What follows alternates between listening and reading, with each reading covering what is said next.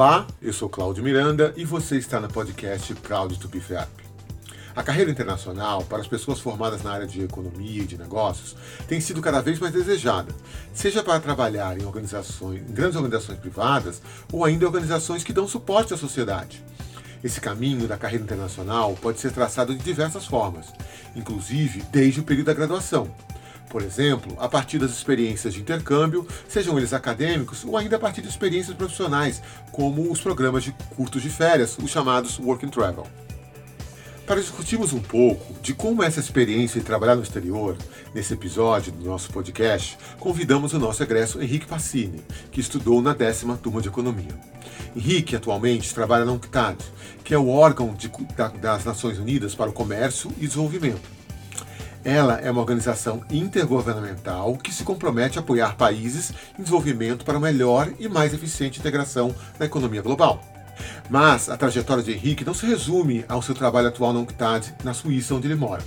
Ela envolve ainda outras experiências, principalmente acadêmicas, na Alemanha, em Angola, na Bélgica e na Suécia. Aliás, falando de Suíça, aproveitamos para perguntar um pouco sobre como é a vida nesse país, que dizem que é lindo, mas é muito caro para se morar.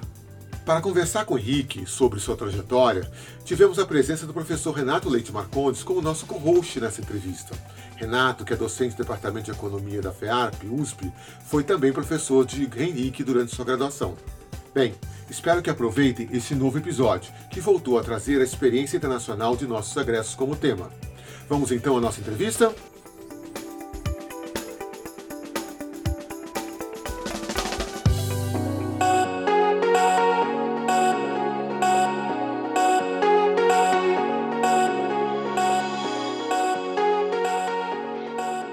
Olá a todos, sejam bem-vindos a mais um episódio do podcast Proud to be. Um, um podcast que fala de ex-alunos da FEA, mas fala também de carreira. Para esse episódio, é, nós trouxemos o professor, nós trouxemos não, o nosso convidado, convidou o professor Renato Leite Marcondes, do Departamento de Economia, para ser nosso co-host. Renato, e aí, quais são as suas expectativas para esse nosso episódio? Oi, Cláudio, boa tarde. É, eu acho um episódio bem interessante, um perfil uh, de um ex-aluno nosso que vai ter uma experiência profissional no exterior, uma formação no exterior, uma experiência profissional, mas que mantém um certo pé ainda no acadêmico. Eu acho que essa é a marca da trajetória do Henrique, que uh, talvez uh, a gente não, não, é o comum, não é o mais frequente, mas algumas vezes essas carreiras surgem e eu acho que ele abraçou essa carreira com grande interesse, com um grande desempenho. Eu acho que é uma trajetória muito interessante para a gente compartilhar aí com os nossos uh, alunos, ex-alunos também. Bem, como o Renato já falou, hoje nós temos no nosso podcast Henrique Passini. Henrique é formado na décima turma de Economia.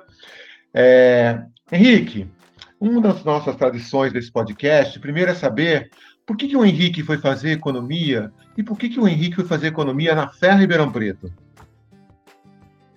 Cláudio, é, muito obrigado pelo convite. Renato também, é, querido professor, obrigado por ter participado, estar tá participando desse evento. Bom, na verdade, os dois foram meus professores, né? Isso, isso me traz muito, muita felicidade. Primeiro, respondendo a sua pergunta, é, eu, eu, sou de Ribeirão Preto, nasci em Ribeirão Preto, morei em algumas outras cidades aqui no estado de São Paulo, morei em Franca, morei em Colina, perto de Barretos, mas Ribeirão sempre foi meu centro de gravidade. E, e meu tio é economista, inclusive professor agora aposentado da FEA São Paulo. Eu sempre achei interessante esse mundo aí do meio, meio nebuloso, né, do que é economia, como funciona essa essa máquina caótica que aparentemente dá sentido em tudo ou não dá sentido em nada, é, tão complicado quanto previsão do tempo, né, para a maioria, inclusive para mim era. Isso meio que me mistificou. Eu prestei em, em alguns locais, em Berlândia, Campinas, Ribeirão, e acabou dando certo. Fiquei muito feliz que deu certo, mesmo porque eu já era é, de Ribeirão naquela época. Não, eu acho que é interessante falar do começo da faculdade. Eu acho que essa dificuldade que os alunos têm, é, primeiro escolher economia. Economia é essa coisa difícil de, de compreender, exatamente um, parece que é, um, é desafiante, então os alunos acabam escolhendo a economia para tentar entender o mundo que nos cerca. É, isso é muito comum nas diferentes gerações. Claro que os desafios, talvez na época do, do, Henrique, sejam diferentes do que eu tive lá atrás. Na minha época era a inflação, como acabar com a inflação, que eu sou de uma geração pré-plano real. O Henrique já tinha essa, a questão da inflação resolvida, mas os desafios do crescimento, de entender como o país poderia caminhar em recuperação do crescimento, seja uma preocupação e a, a dificuldade de entender as questões econômicas. Então, eu acho que é, os alunos escolhem economia muito pelo uh, sem, sem conhecer economia, porque é difícil, uh, e aí sim tentam, ao longo do, do curso, uh, se colocar de uma forma mais, mais fácil de, entender, de conseguir compreender o que cerca a economia. É, muitos acabam no sentido que só a graduação é suficiente, que a mestrado, doutorado é, é fundamental para poder dar esse passo. Complementando aí que o, Renato disse, eu sentia isso também, né? Eu queria é, entender melhor o mundo, que é, o mundo é uma máquina complexa, né? O que que leva a uma cidade a se desenvolver, a outra não? O que que leva as pessoas a irem para uma certa carreira e outras irem para uma outra carreira? E o legal é que ao estudar economia, né? É, isso eu fui descobrir depois. Você pode meio que parametrizar ou conceitualizar tudo por uma certa lógica econômica. E isso ajuda um pouco a entender essa mecânica do mundo aí. E, e ajuda também a, a, a, a, trabalhar com pessoas que têm uma outra ótica, né, que ao você entrar num time de trabalho, onde tem pessoas com, com habilidades ou conhecimentos diferentes, você acaba complementando o que elas têm para oferecer e o que você sabe. É porque você percebe também que, que a ótica econômica não é a única, né, de, longe disso, na, na, na vida pós pós, pós universidade. Mas é, é isso aí. Então eu, eu, eu tinha uma, uma, grande curiosidade sobre, sobre a, a, o tema e entrei na faculdade com uma visão pequena sobre o que, que era aquilo. Né? Também na época era finanças e mercado financeiro e trabalhar no banco eram vistos como os, os caminhos dourados. Né? Entra ali, você vai entrar nessa área, você vai dar certo, você vai ficar independente. Então aquela aquela coisa aquela aura um pouco, diria, mentirosa né, da, da, do caminho a seguir, meio que é, também me capturou ali. Aí eu entrar na faculdade, uh, devagarzinho fui percebendo que aquela, aquela, aquela maneira de raciocinar, maneira de pensar, pode ser aplicada em qualquer coisa. É aí que, que, que ficou legal. Só que eu, eu, comecei realmente a acreditar e consegui aplicar isso no final da faculdade. Por isso que eu continuei estudando. Por isso que eu fui para mestrado e doutorado depois, porque a aplicação, por exemplo, da economia né, na área de energia me fascinou, né, e, e na área de recursos naturais. E é nessa área que eu estou até hoje. Henrique, mas vamos continuar ainda no mundo da fé. Fala um pouquinho como é que foi os seus cinco anos de faculdade. No, a fé ainda estava na fase inicial, na mudança de transição para ser independente.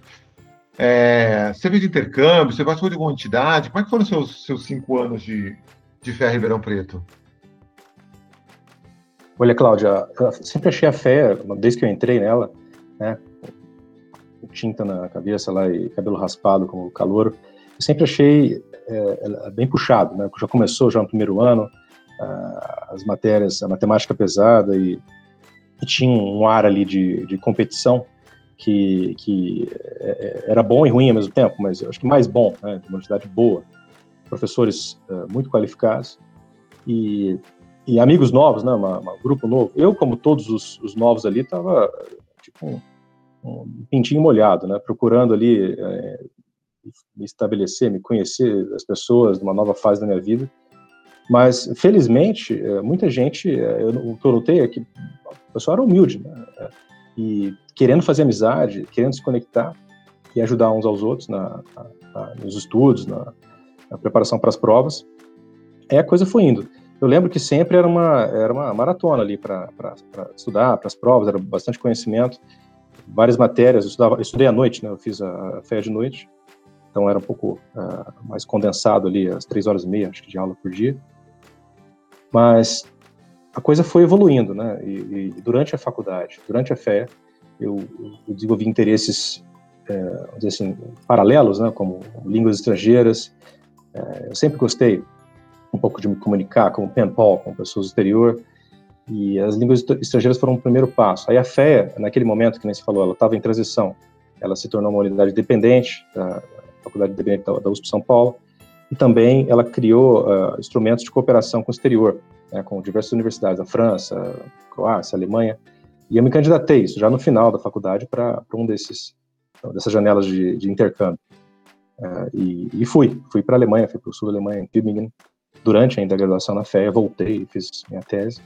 Então, essa, esse pulo para o exterior no final da, da, da, graduação realmente foi, foi, foi, foi dramático, assim, em termos de, de, de desenvolver em mim interesses uh, uh, para aplicar né, o que eu tinha uh, absorvido na faculdade, que iam talvez um pouco fora do, do, caminho convencional do, do economista brasileiro, do economista da fé.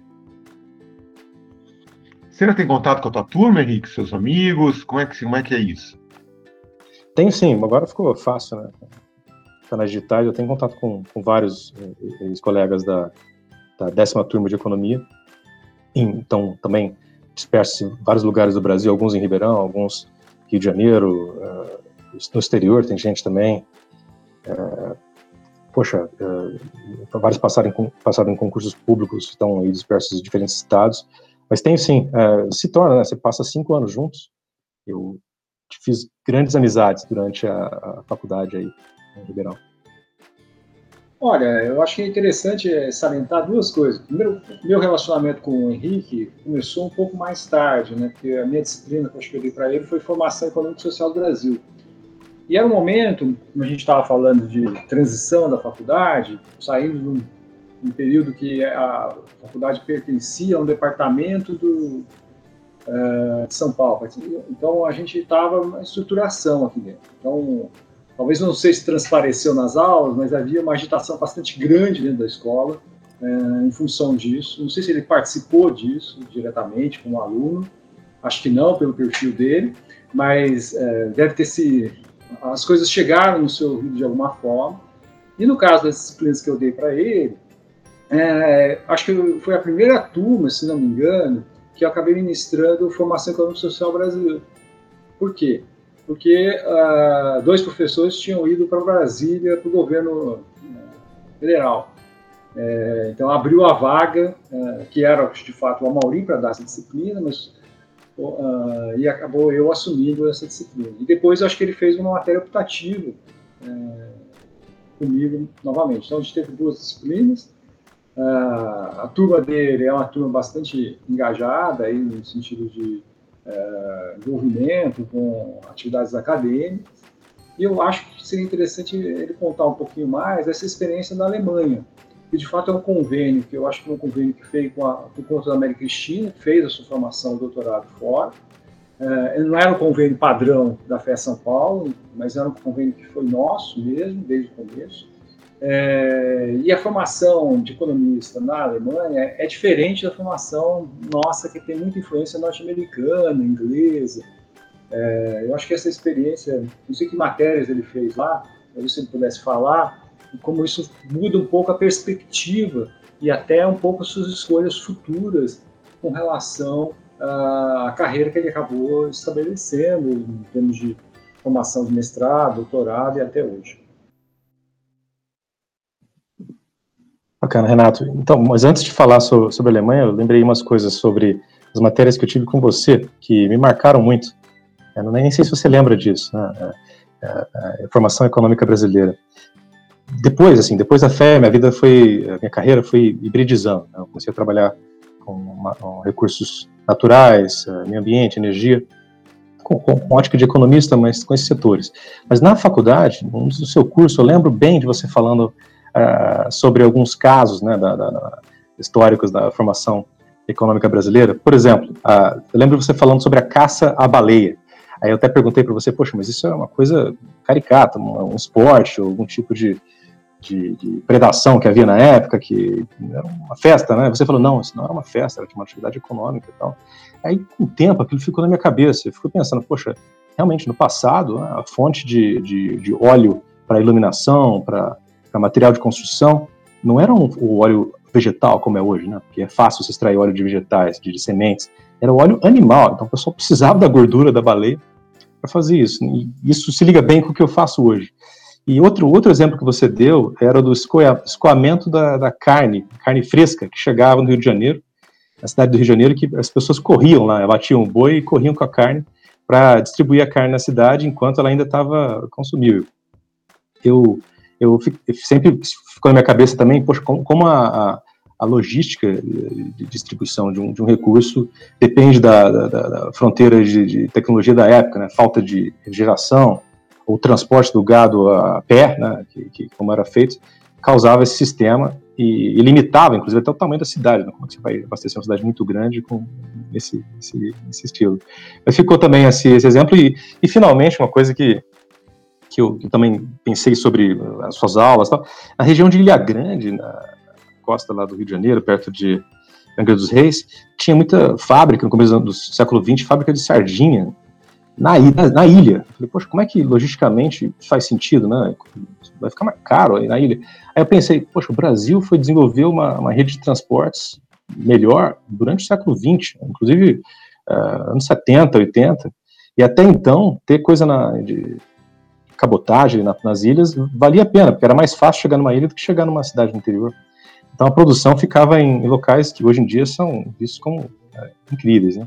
Então, a, a, a, sua, os seus insights ali meio práticos da, da, da formação do Brasil é, me foram muito úteis depois para imaginar né, o que o, tipo de trabalho que era necessário no, no Laos, na Tanzânia, em, em Angola, é, Uganda, países onde eu trabalhei depois através das Nações Unidas. Mas não quero, quero falar muito, não. Deixa eu voltar ao tema Alemanha. Então, realmente, como você disse, o intercâmbio com a Alemanha, da, da FEA com a Alemanha especificamente, foi canalizado pela professora Maria Cristina, que, por sinal, é, foi uma professora muito atenciosa com, com, a, com a, sala, muito é, profissional e muito séria né, no ensino, e também já internacionalizada. Ela tinha passado grande estadia no exterior, falava alemão perfeitamente. Eu lembro que, a, que também tinha um peer dela na, na Alemanha, na universidade onde eu estudei, que era a Universidade de Tübingen, professor Hans Gert Poisse, que, que eu acabei fazendo a matéria dele. Eu estudei lá desenvolvimento econômico, né, desenvolvimento econômico para países em desenvolvimento. Como você disse, Renato, a ótica da, da economia é, é, era vista de maneira diferente. Eu lembro que, que tinha um, uh, um aspecto social mais forte, uh, estudos de, de, outros países, né? Você estudava economia lá, olhando casos de outros países, o que não era muito o caso no, no Brasil. Ali era, se estudava com uma literatura americana, é, teórica e com uh, poucos, assim, não, não, não, havia muitos casos aplicados uh, no exterior, a não ser alguns de, de, ciências sociais, que nós fizemos também. Uh, mas para mim foi, foi, foi, foi, um pouco mais que isso, não foi só. Eu estava saindo do Brasil pela primeira vez, né, via intercâmbio da fé. Aí você começa a, olhar tudo, né, como é a logística do país, a, multi, habilidades linguísticas das pessoas, e o que, que as pessoas querem como profissão, a hibridização da, da, da formação. Eu lembro que um, na, fazendo esporte lá na, na, na, academia da Universidade de Tübingen, eu lembro que eu conheci esse cara no vestiário que ele estava fazendo psicologia e informática. É, na hora que ele me falou isso, eu falei, nossa, esse cara nunca vai achar emprego, né? E tá louco aí, tá fazendo uma combinação, assim, zero à esquerda. Aí, olha, no futuro, eu olho, poxa, esse cara estava certinho. A combinação de psicologia e informática esse cara deve estar em alguma Facebook, um Google da, da, vida aí, trabalhando com uma combinação que ninguém tinha pensado antes. Então, a hibridização de formação eu vi muito nas pessoas lá, porque elas podiam escolher um grande número de matérias opcionais e meio que se formar da maneira que elas queriam. Ao contrário da, da, da, da FE, da USP em Ribeirão, onde você tinha um número pequeno de opcionais que você podia fazer na, na, FE e em outras outras unidades. Não sei se isso mudou hoje, deve ter mudado, a hibridização chegou no Brasil também com toda a força, né? outros cursos surgiram, mas é, é, essas coisas me marcaram. Henrique, é, os motivos que eu convidei você para participar do nosso podcast é mostrar a possibilidade de carreira no exterior para o pessoal da área de economia. Né? É, tanto os nossos atuais alunos, antigos, como pessoas que possam prestar uma carreira de economia. E depois que você, logo depois que você formou, você já acabou indo para o exterior, né? Fazendo um trainee na, do Book, é isso, né? Como é que foi essa sua... E depois, com todo esse processo né, de, de, de UNCTAD, da ONU, como é que foi seu processo de sair para o exterior e começar essa carreira no exterior? Acho que tem vários caminhos aí para a pessoa desenvolver ou criar ou, ou, se internacionalizar em termos de atuação profissional. É, o meu caminho é um deles. É, posso narrar a minha história, mas tem vários outros caminhos, via a pesquisa, via a, a indústria, que inclusive tentei, né, no final da faculdade, na, da FEA, o caminho dourado era passar no processo de trainee. E algumas empresas, é, no caso a Bosch, por exemplo, promovia, né, se você entrar aqui com a gente, você vai ser enviado para a Alemanha para ficar um ano trabalhando na, na, sede e tal. Então isso era isso era muito procurado né, por, por muita gente. No meu caso, uh, eu acho que o intercâmbio que eu fiz, uh, facilitado pela FEA, foi fundamental para criar em mim interesse de fuçar e, e ir atrás de maneiras de, de continuar, talvez, minha formação no exterior. Eu lembro que eu estava fazendo o curso para a Ampec no Brasil, estava até meio desanimado indo para São Paulo todo, todo sábado, lá fazendo aquela uh, preparatório, bem, bem complexo, bem, bem pesado. E, mas eu, no fundo da minha mente estava assim, poxa, foi tão legal ter passado aqueles seis meses na Alemanha, queria voltar. Aí eu apliquei para um mestrado uh, que eu tinha visto na, na Universidade de Tübingen sobre estudos europeus. Né? E esse mestrado, eh, esse tipo, esse tema, estudos europeus, é um tema que tem, deve ter no Brasil hoje já, mas tinha em algumas outras universidades, não só uh, em Tübingen, tinha em Bonn, tinha em Bremen, onde eu acabei fazendo, e fui aceito. É, fui aceito no, no, nesse mestrado e, e, fui do Brasil. Assim, eu terminei a faculdade no começo de 2006, final de 2005, começo de 2006. No meio de 2006, eu estava embarcando para a Alemanha de novo, para uma outra cidade, bem diferente, né, no norte da Alemanha, para Bremen, e começando essa nova empreitada aqui, em estudos europeus, né, que é, para muita gente, até para mim mesmo na época, eu falei, poxa, o que eu estou fazendo assim, um tema meio louco, né? Eu vou fazer o que com isso no futuro? Uh, e estudos europeus é uma mistura de, de ciências políticas, economia e direito, e bem focado na União Europeia, o que é uma coisa interessante, né? que é um bloco uh, econômico, né? uma união uh, muito além de uma união aduaneira. E no final eu acabei Bom, tive várias excursões. O mestrado era um, era um pouco diferente do mestrado no Brasil, o mestrado era um pouco mais prático. Nós tínhamos várias visitas a, a, a, instituições europeias como parte do currículo. Vários professores eram uh, ou industrialistas ou uh, funcionários da, da, Comissão Europeia que iam lá e davam módulos para gente. Então era um pouco mais, uh, tipo um mestrado aplicado, vamos dizer assim, um, um mestrado prático, né? não, sei, não existe uma tradução fácil com os modelos brasileiros. E esse uh, uh, mestrado, através de uma das visitas, eu, eu fui para Bruxelas. E na, em Bruxelas já estava interessado na economia da energia como tema na minha tese de mestrado, e eu fui visitar a missão do Brasil em Bruxelas. Na época, em 2007, eu, eu conversei com os diplomatas lá que, que, que, me disseram que o etanol, a internacionalização do etanol brasileiro é um assunto quente uh, de, de, de, de, economia da energia para o Brasil, para a agenda brasileira no mundo.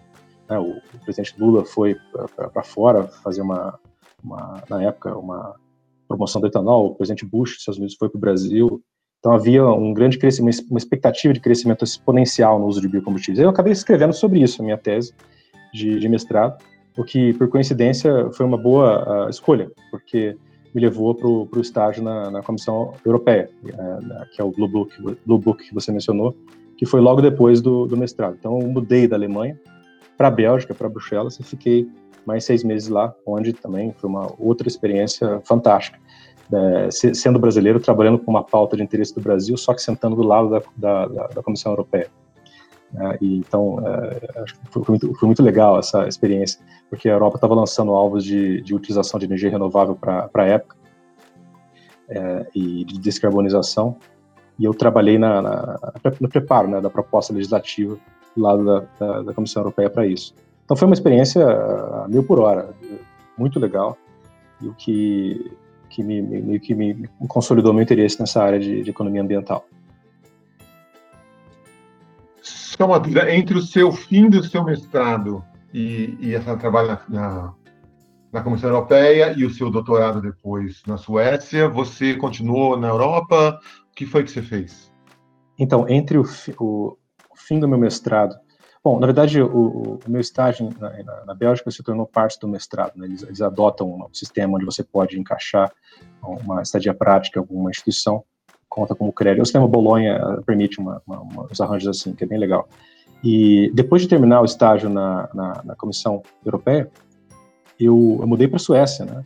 É, morei lá com a minha ex por três anos e durante uh, o começo, no primeiro ano da minha, na, minha estadia na Suécia, eu eu já consegui encontrar um centro, uh, uma universidade, apliquei para várias, obviamente, mas achei o Instituto Real de Tecnologia, o KTH, que tinha um, uma unidade de estudos de, energia e clima.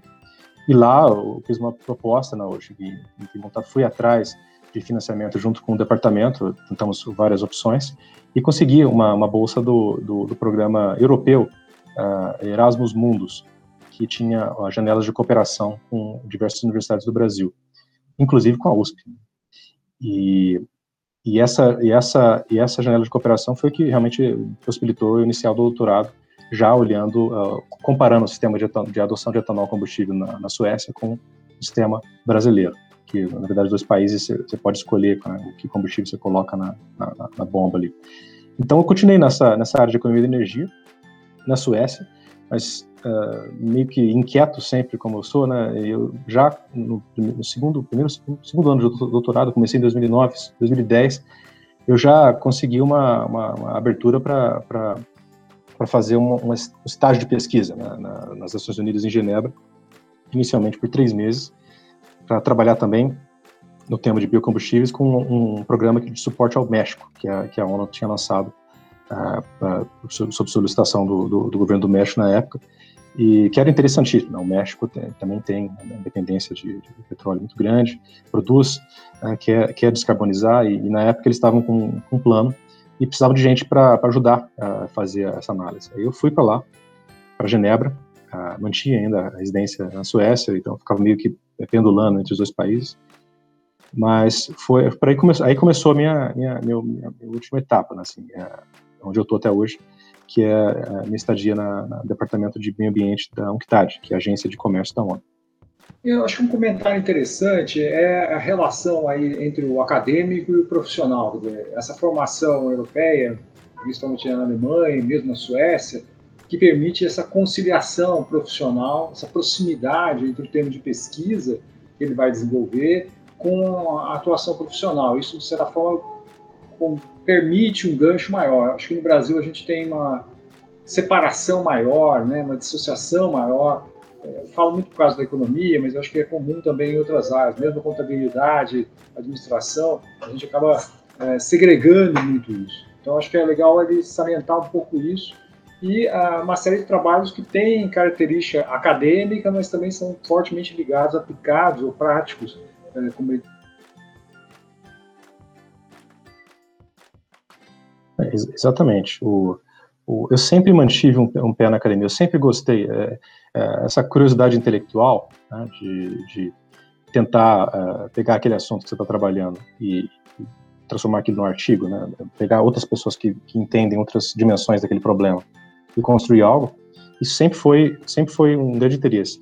E por coincidência, como você disse, eh, Renato, em todas as etapas que eu, que eu passei, no, no, estágio em Bruxelas, no meu mestrado, no meu doutorado na Suécia, nas Nações Unidas e mais recentemente em Boston, né? Eu não, falei isso ainda, mas é, entre 2019 e 2020 eu, eu, tirei licença das Nações Unidas exatamente para fazer isso, Renato, para voltar mais a fundo a, área de pesquisa. Eu fui fellow uh, na, no Centro Weatherhead em Harvard, para, uh, por sinal, com o apoio da, da, da FEA, uh, essa FEA sempre volta a, a ser importante para mim, o professor Rodinei foi muito importante em, em escrever uma carta de recomendação, me ajudou muito, e, e nesse, nessa estadia de, de, pesquisa, eu fui fellow lá, tipo um postdoc, eu também trabalhei, também produzi dois, três papers de pesquisa, que agora estão sendo usados em discussões na, na MC, na ONU, sobre comércio de recicláveis né, pelo mundo análise de rede de, de comércio recicláveis.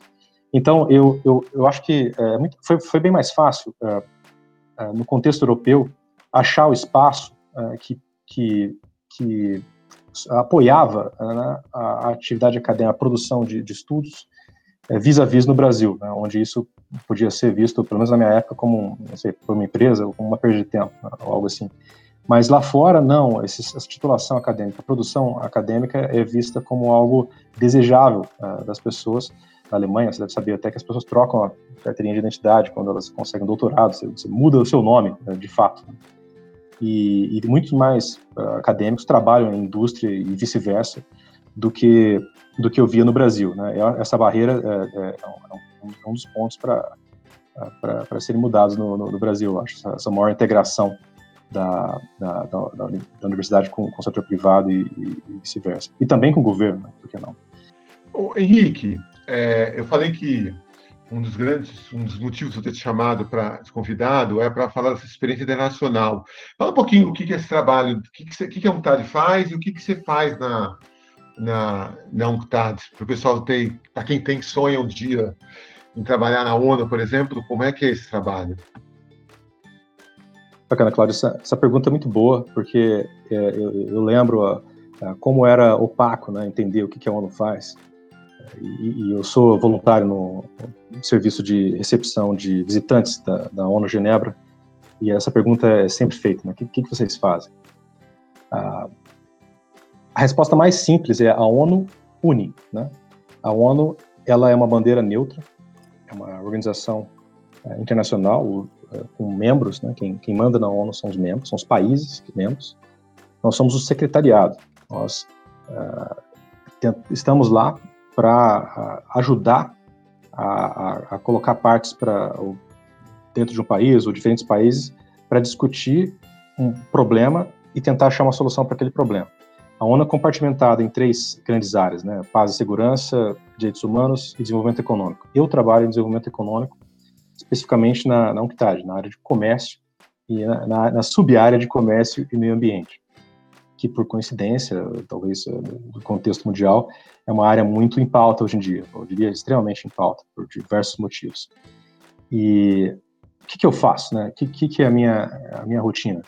Uh, nós fazemos basicamente três coisas. Nós estudamos assuntos, uh, temas que são que são importantes para pro, os países membros. Por exemplo, eu trabalho em Angola, a Angola nos solicitou apoio uh, em parceria com a União Europeia e eles queriam uh, achar maneiras de descarbonizar a economia, sair fora da, da dependência de petróleo, diamantes, produtos, indústrias extrativas e aumentar né, a participação econômica em setores limpos, por exemplo, madeira uh, de, de, manejo sustentável, ou pesca sustentável, ou produção do, do, do mel orgânico. Né? Então, o que nós fazemos? Não existe muita informação sobre pesca sustentável, mel orgânico em Angola. A primeira coisa é fazer um estudo, contatar as pessoas, universidades locais, experts, governo, organizar a confecção de um estudo sobre esse setor. Pronto, o estudo está pronto. É, no caso, a Angola nos pediu apoio para capacitar os funcionários do governo.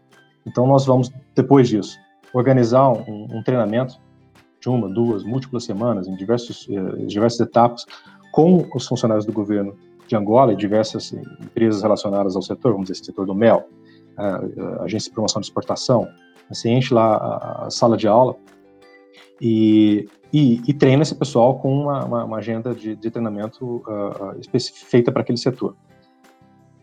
E claro que uma, uma ideia desse processo é sempre a, a provocar alguma mudança legislativa ou formalizar o setor. Por exemplo, existe, existe a lei da apicultura, né? é, em vários países, determinando como deve ser feito, é, como deve ser exportado, padrões e tudo mais. E a ideia é sempre é, resultar em algo assim para formalizar o setor. É claro que envolve outras dimensões, como a formalização de produtores é, informais, que nós vamos trazer pessoas que antes produziam mel de maneira uh, artesanal para uma maneira comercial, com marketing profissionalizado. Então tem esse trabalho de formiguinha uh, uh, em produtos, em países específicos, que eu diria que é o trabalho mais interessante, que você vai para locais que, que, você nunca iria uh, normalmente. Né? E você vê a, a, como muitas pessoas vivem hoje, né, 2021, como viviam há mil anos atrás. Não é, não é um pouquinho de, de, de uma parcela pequena da população. Tem países onde 80% das pessoas não têm acesso à eletricidade. Eu vi isso. E então o que nós fazemos como como como como ONU, como como UNCTAD, é apoiar processos uh, assim, supranacionais, por exemplo, discussão de, de, políticas de pesca da Organização Mundial do Comércio. Nós vamos criar estudos e apoiar a discussão de alguns países nesse, nesse fórum, nessa, nessa, né, nesse nível. Nível nacional, nós podemos ajudar os países, por exemplo, uh, o que que, o que, que a Zâmbia, o que que a, o que que Angola, o que que uh, a Madagascar pode fazer para se integrar, integrar melhor no, no, Tratado de Comércio Livre Africano, que é um, um, dos assuntos quentes agora no momento no continente.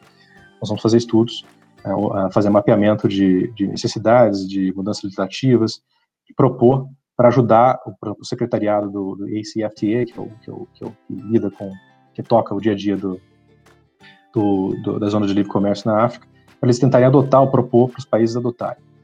Esse é um nível mais meso. Né? E no nível nacional tem esse tipo de trabalho, como mencionei em Angola, mas também é, promoção e desenvolvimento de mercados de, de, agricultura orgânica no Laos.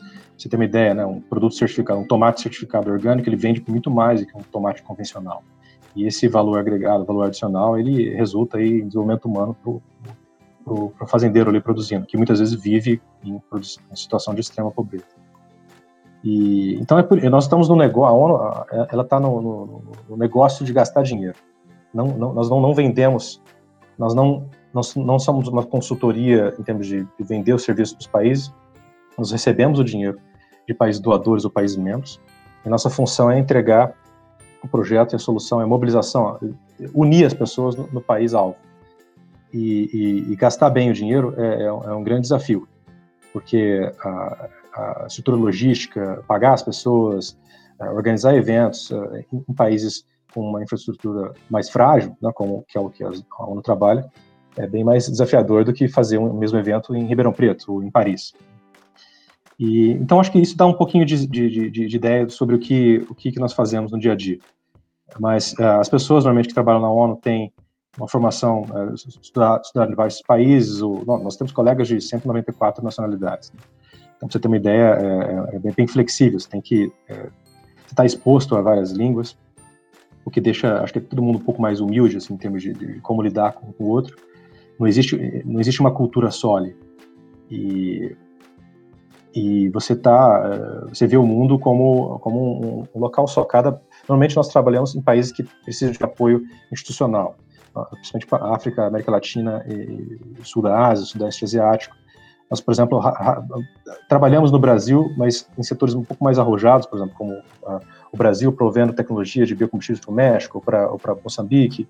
Nós vamos facilitar um processo assim, mas o Brasil é, é visto como um país que já tem pernas fortes para caminhar, né? já tem instituições fortes para se desenvolver. Angola, no caso que eu mencionei, tá, a Guerra Civil acabou em 2007. Tá? Imagina o efeito que isso tem sobre as instituições nacionais. Podia continuar falando, mas eu acho que eu dei uma pincelada aí para dar um gostinho do, do que nós fazemos.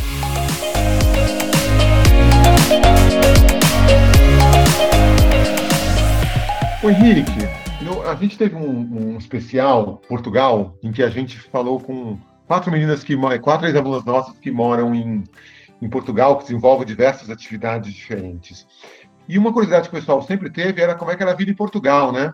Como é que é morar na, na, na Suíça. Como é que é esse negócio? Tá certo que você viajou pelo mundo, aparentemente, né? Seus trabalhos, você viajou bastante, mas como é que é esse negócio de morar na Suíça? Olha, Cláudio, é, é, tem, tem muita, muito misticismo quanto a isso, né? É, a vida na Suíça é uma vida mais, ela, ela, ela é uh, mais simples, a metragem quadrada do seu apartamento com certeza vai ser muito melhor, menor do que, qualquer pessoa tem em Ribeirão Preto. É, então as pessoas passam muito tempo fora de casa, né, é, principalmente, bom, talvez não agora com a pandemia, mas a, os espaços públicos, né, ao contrário talvez de Ribeirão Preto, espaços públicos são muito bons. O espaço privado ele é, ele é, ele é, ele é bem simples e limitado, que é uma, uma diferença do, do, do, Brasil, eu acho. E, e o legal é, é, é está na Suíça que a infraestrutura é muito boa, né? A internet, ela, é confiável, ela funciona, a eletricidade não cai, o aeroporto está de fácil acesso e, e, a cidade é segura. Você tem muito pouco problema de criminalidade. Você tem altos, altos, uh, altos preços, né? Tudo é muito caro. Uh, não é o glamour que muita gente imagina, a Suíça, todo mundo compra. Não é assim. Eu acho que uh, é uma cidade é, de pouco consumo, uma cidade relativamente desmaterializada em comparação com, com, com os Estados Unidos ou, ou, ou, alguns contextos no Brasil. É, e as pessoas andam muito de bicicleta, andam muito a pé, né? andam muito de transporte público. É bem diferente. Uh, o, que atrai, eu acho, é a tranquilidade. Né? Você poder andar na rua, uh, conversar com as pessoas uh, sem nenhuma preocupação e sem ter aquele, aquele grande contraste social. Mesma coisa na, na, Suécia, mesma coisa na, na Alemanha. E mas o legal de, de, estar em Genebra especificamente é que Genebra ela está bem no centro da Europa e diria que tá, logisticamente ela está no centro do mundo porque a distância de Genebra para Tailândia é a mesma distância de Genebra para Ribeirão Preto. Tá? Então, é, para dar um pulo para a Ásia, um pulo para a América Latina, é, é, o mesmo, é o mesmo esforço em termos de, de, de se deslocar. E a Europa toda é muito interligada, né? E, e também é fácil você ir para Paris, entra no ônibus à noite, está lá de manhã, ou para Roma, ou, ou para Londres. E é muito mais barato, né? Acho comparativamente com valor de passagem de avião uh, em, em países onde a logística está um pouco atrás, por exemplo, a América Latina, né, o Brasil. Então isso é, isso é legal, é legal, é, é um grande, o apoio assim, logístico de trabalho é muito, é muito bom, mas não, não, não, não, não tem glamour, é, é, vou dizer assim, a vida é prática, não é, não é glamourosa. Né? Não, não, é aquela coisa que você imagina, ah, a Suíça, tem ouro na montanha, isso, isso é uma lenda. Né? É, mas as pessoas tendem a gostar pela, pela tranquilidade né, e paz que, que, o ambiente possui. Genebra é uma cidade de, que tem mais de 40, muito mais de 40, acho 400 uh, ONGs e organizações, mais de 40 organizações internacionais. Cruz Vermelha, Organização Mundial da Saúde, Organização Mundial do Comércio, a sede da ONU na Europa, a Organização Mundial do Trabalho e várias outras. Então é uma cidade um pouco única nesse, né, tipo uma, uma conjunção mundial ali, um microcosmos do, do, do globo. Eu queria aproveitar falar um comentário que é muito interessante, que o, o Henrique tem família em Ribeirão Preto, mas ele não visita só a família, ele visita a faculdade.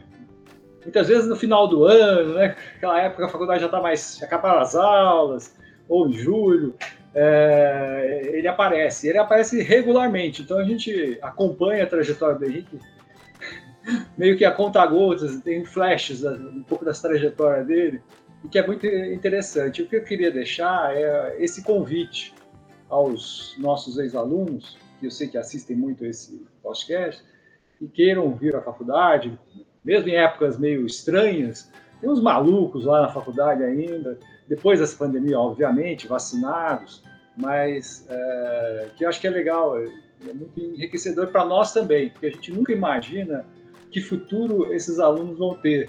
É, é, é, impossível imaginar, é, porque é cada trajetória muito diferente do que a gente pudesse tentar imaginar lá atrás. Tá? Então é só deixar esse convite. Acho que seria muito legal a gente ter mais isso. Vira e mexe aparece, claro, uh, alguns alunos, mas a gente é, não tem essa recorrência que é o caso do. Um comentário rápido a respeito, Renato. Não, não, não somente o prazer, eu tenho muito prazer pessoal em aparecer na fé, respirar os ares lá, é, encontrar pessoas como vocês, é, Cláudio e Renato, pelos corredores, que é uma, é uma feliz coincidência dos meus, meus pulos por lá. Mas eu acho que se manter contato com a, com a universidade é, pelo qual eu passei é, é uma coisa muito, legal. Dá, me dá muito prazer, por exemplo, tentar achar maneiras de, de cooperar com professores com, quem, com os quais eu tive e também com, com centros, né?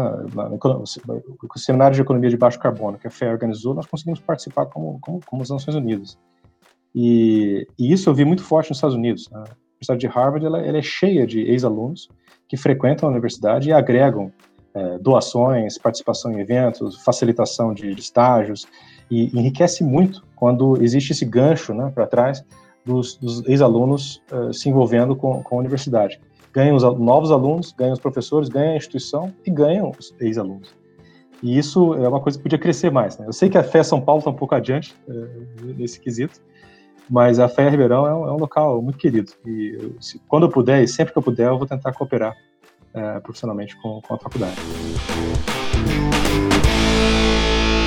Mas o papo tá bom, né? Mas o nosso tempo aqui está acabando.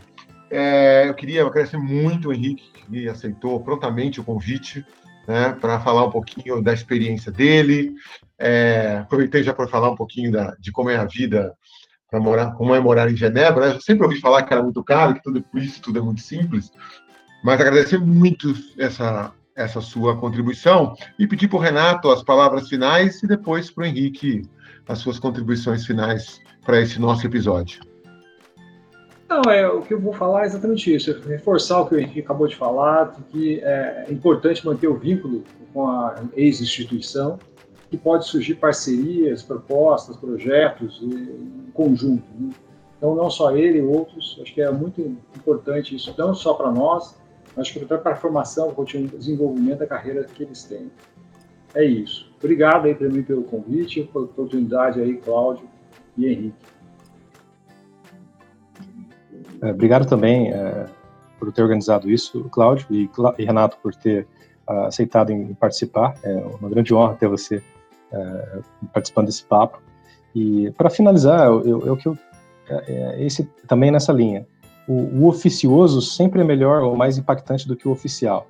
Apesar de ter estudado na FEA, é, acho que muito muito bom ter tido contato com os alunos, ter criado amizades ali e com alunos e professores que, que vão para toda a vida e também resultam em, em cooperações uh, hoje, né? E essa, esse, esse caminho oficioso, que é um pouco relacionado a amizades, a, a interesses em conjuntos, pode, podem gerar grandes projetos, grandes coisas que podem ser super legais, inclusive ter spillovers para todo mundo aí. É, então, uh, todo mundo aí que, estiver escutando o podcast, pense nisso, né? Uh, como atual aluno, como ex-aluno. É, existem coisas para legais que podem ser feitas com a sua instituição anterior. Né, e, e, e, faça, e vá atrás, porque é legal, dá, dá muito prazer, muita satisfação pessoal. Obrigado, Henrique. Obrigado, Renato. Os nossos ouvintes, lembrem sempre de assinar o nosso podcast, que está nos principais agregadores. É, e até um próximo episódio em qualquer lugar do mundo com algum ex-aluno da Ferro Ribeirão Preto. Obrigado a todos.